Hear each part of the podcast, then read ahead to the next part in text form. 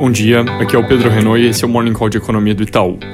Ontem nos Estados Unidos, a ata do FOMC veio mostrando um comitê atento à inflação, mas com opiniões divergentes sobre tapering, uma vez que parte dos membros quer começar logo a retirada dos estímulos, enquanto outros ainda defendem que eles devem ser pacientes. A ata também mostra que eles concordaram em endereçar melhor esse debate nas reuniões seguintes e, com isso, de certa forma, sanciona as expectativas atuais em termos de timing, segundo as quais retirada de estímulos deve começar no primeiro trimestre do ano que vem. Ainda ontem, o indicador de mercado de trabalho, o JOLTS, veio mostrando a abertura de vagas bastante forte no mês de maio. Isso indica ainda demanda muito forte das empresas para contratar e bastante acima, na verdade, do que elas de fato conseguiram fazer, então com um excesso de demanda por mão de obra. Hoje, como toda quinta-feira, saem dados de pedido de seguro-desemprego. Para comentar rápido sobre a Europa, acabou de sair o relatório de revisão de estratégia do Banco Central Europeu, onde o mais importante é a revisão da definição de estabilidade de preços, basicamente a meta de inflação, que muda para níveis simétricos em torno de 2%,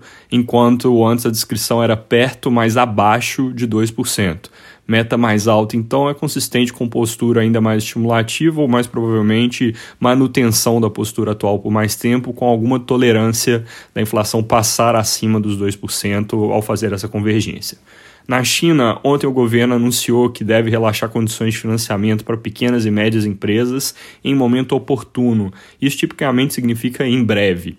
Isso deve acontecer para ajudá-las a suportar a pressão de margens que tem sido trazida pela alta dos preços de commodities. Vai ser a primeira vez em mais de um ano que eles usam esse tipo de medida, mas nos parece algo mais pontual para fazer frente a essa pressão específica, não uma mudança abrangente com relação à intenção de ir tirando o pé do acelerador de forma gradual. Aqui no Brasil, o humor parece estar tá piorando nos mercados domésticos, mas sem muito fato concreto em cima, mais uma questão de clima no noticiário, na política. Parte do movimento recente da taxa de câmbio, que saiu de perto de 5 para mais de 5,20, deve ser explicada por isso, uma preocupação maior do investidor com o ruído político, mas o ambiente global nos últimos dias também não ajudou muito, e depois de um movimento tão rápido de apreciação como a gente vinha observando, provavelmente essa alta teve um quê de posicionamento técnico no mercado também. Dentro do noticiário ruidoso, o que merece destaque são articulações em torno da reforma tributária, onde deputados buscam reduzir a alíquota sobre dividendos dos 20% propostos para 15% e aumentar a faixa de